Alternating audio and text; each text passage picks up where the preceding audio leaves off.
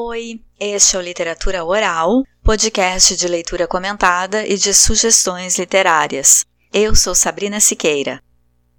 No último episódio, li o poema Ijuca Pirama, de Gonçalves Dias. Nesta faixa bônus, vou ler uma crônica minha, publicada no portal Paralelo 29, em 3 de outubro, O Brechó da Rio Branco. Mas antes, deixa eu comentar com vocês o que eu ouvi sobre o método da narrativa oral de mitos, mas que se aplica a escutar literatura de forma geral. O vídeo que eu assisti era sobre o método de narrativa dos mitos, que aconteceu em diversas civilizações. Diferentes povos sentaram no entorno de fogueiras para escutar os mais velhos contar sobre mitos de origem daquele povo, mito de formação do território, mito que protege o espaço daquela tribo, enfim. E a ideia é de que o storytelling, o contar narrativas oralmente e parar para escutar essas narrativas repetidas gerações após gerações, desperta certas emoções e pode fazer com que a pessoa se sinta desconectada momentaneamente da sua cultura e transportada para a cultura ou para o tempo mítico da história narrada. É como se, ao se concentrar no que está ouvindo, a pessoa pulasse para dentro da história. Esse descolamento do seu entorno faz com que a pessoa veja com mais clareza o seu próprio espaço, a sua cultura, os problemas e benefícios do tempo que habita, por contraste com o tempo-espaço visitado mentalmente enquanto escuta a narrativa oral. Duas metáforas para explicar esse distanciamento são: primeira, o peixe vive na água, mas não toma conhecimento da água, não vê a água. Ele sabe que pertence à água quando é retirado dela, quando é capturado. Então o peixe, imerso em outro espaço, trava uma percepção imediata de como era o seu lugar. Segunda metáfora é quando alguém vai morar um período em outro país, em uma outra cultura, e daí, estando imerso nessa cultura diferente, consegue fazer um balanço do que há de positivo e de negativo no seu lugar de origem, sendo que nunca tinha parado para pensar exatamente daquele jeito nessas coisas. Então, essa é uma vantagem do escutar histórias. Esse estímulo a uma melhor compreensão da nossa realidade. Eu achei isso tão bacana e queria comentar com vocês. Mas a crônica que eu vou ler não tem nada a ver com narrativa oral. É uma história, uma crônica que eu escrevi, baseada em fatos reais de causos de família. Sabe aqueles que quando a gente lembra ri sempre?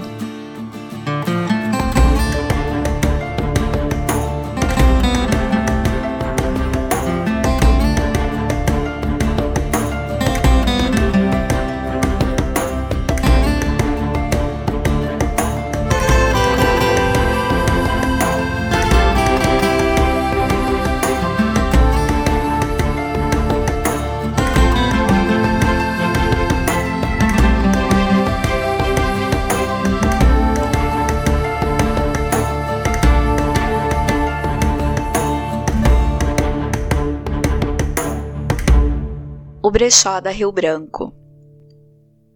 O fato de a minha mãe ser filha temporona fez com que eu tivesse tios bem mais velhos.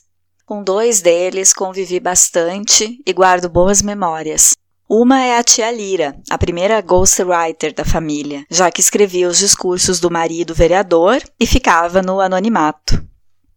Eu acompanhei em alguns apontamentos de jogo do bicho e entendi depressa a importância de um almanaque de interpretação dos sonhos nesse métier, já que o apontador é, antes de tudo, um terapeuta dos mistérios do inconsciente. Outro tio Ivan foi quem escolheu meu nome, que eu adoro, meus pais adolescentes não recorreram à ciência para saber o sexo do bebê, até porque acho que não existia exame para isso em 1979, o que não significa que não tenham usado de alguma astúcia para antecipar a surpresa da natureza. Morávamos em São Cepé e, em cidade muito pequena naquela época, cartomante era como circo, vira e mexe chegava uma. O jovem casal visitou a vidente separadamente e ambos escutaram dela que teria um filho homem algum dia. Pronto, nasci Fabrício e com muitas roupas azuis.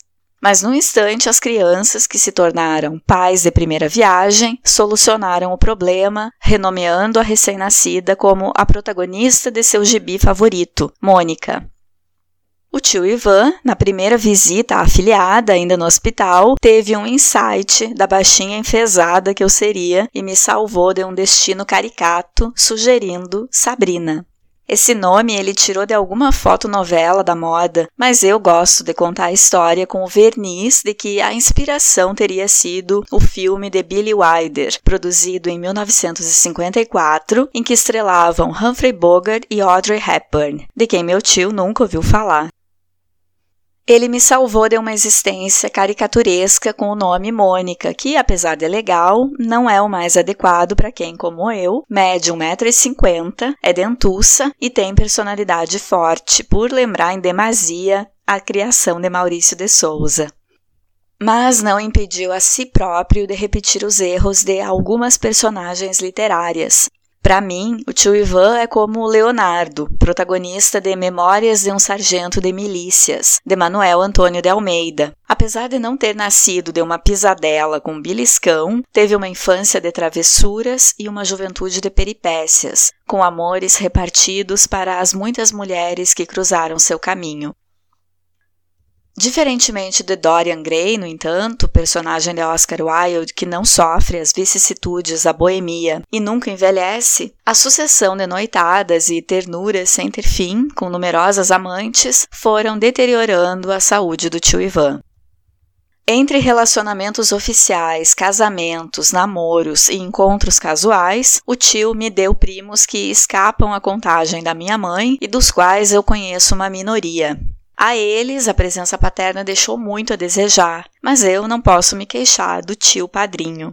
Nos natais da minha infância, ele foi algumas vezes abatida na janela, simulando um Papai Noel apressado, que coincidia com a chegada do tio Ivan para a ceia. E será que eles não tinham se esbarrado agorinha ali na entrada? Tinham sim, mas o Noel não podia esperar, pediu que entrasse com os presentes, passados a ele providencialmente por minha mãe um pouco antes. Demonstrações da capacidade de atuação do galã Ivan Siqueira. No final da década de 1990, mudei para Santa Maria para fazer os famigerados cursinhos pré-vestibulares. Em uma tarde, tio Ivan me salvou da chatice de horas debruçadas sobre apostilas, vindo me visitar com um dos carros que estava consertando como chapeador. Aqueles carros que ficam um pedaço de cada cor, meio lixados, meio massa aparecendo, estourando e rodando por milagre.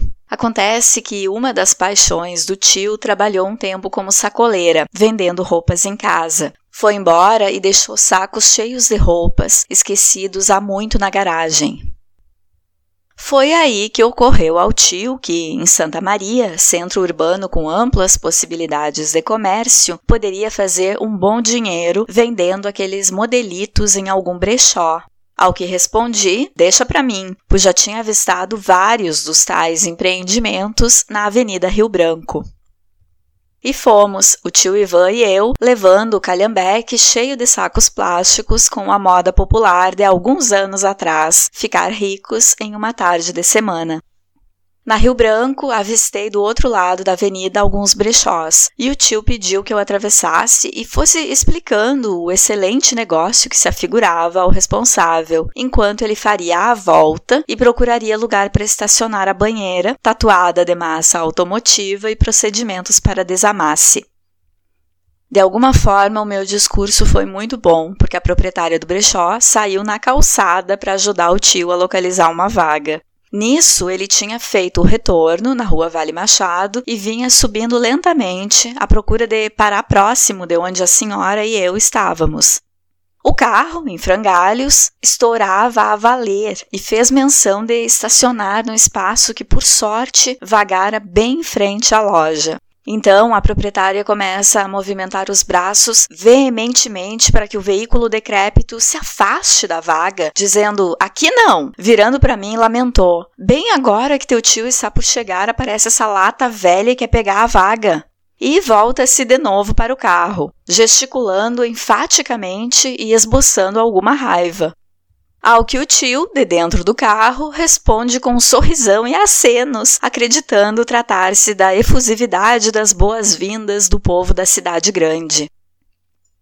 Desfeito o mal entendido e estabelecida a saia justa entre a lojista e eu, não pensem que as coisas não poderiam piorar. Na ocasião, o tio Ivan já havia vencido um câncer na laringe que o deixou sem as cordas vocais e, em função disso, falava com a ajuda de um aparelho que produzia uma voz mecânica, um segundo sobressalto que a comerciante de roupas usadas não fez questão de disfarçar. O que estaria por vir, no entanto, seria um susto desagradável para nós três. As roupas, por muito tempo esquecidas em sacos plásticos na garagem, assim que começaram a ser manuseadas pelo tio para serem mostradas à mulher, deixaram o ambiente tomado por um cheiro forte de xixi, e a maioria das peças estava bolorenta, grudada e mijada de ratos ou de gatos ou dos dois.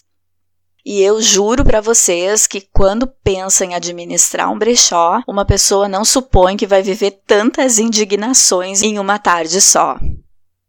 Livres da leptospirose e com um troco que a lojista aceitou pagar pela possibilidade de encontrar algo aproveitável na pilha de tecido colado em urina animal, fomos lanchar as gargalhadas. Não foi daquela vez que ficamos ricos, mas a família se diverte com essa história desde então.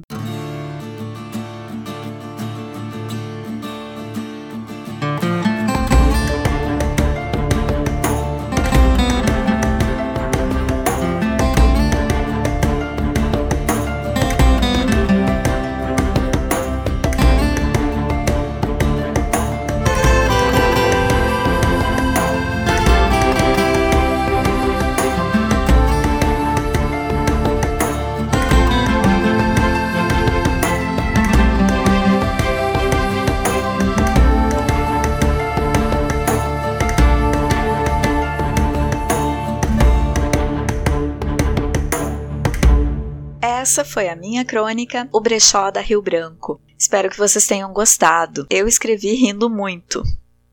Por hoje, fico por aqui. Fiquem bem, fora Bolsonaro, e até o próximo episódio do Literatura Oral.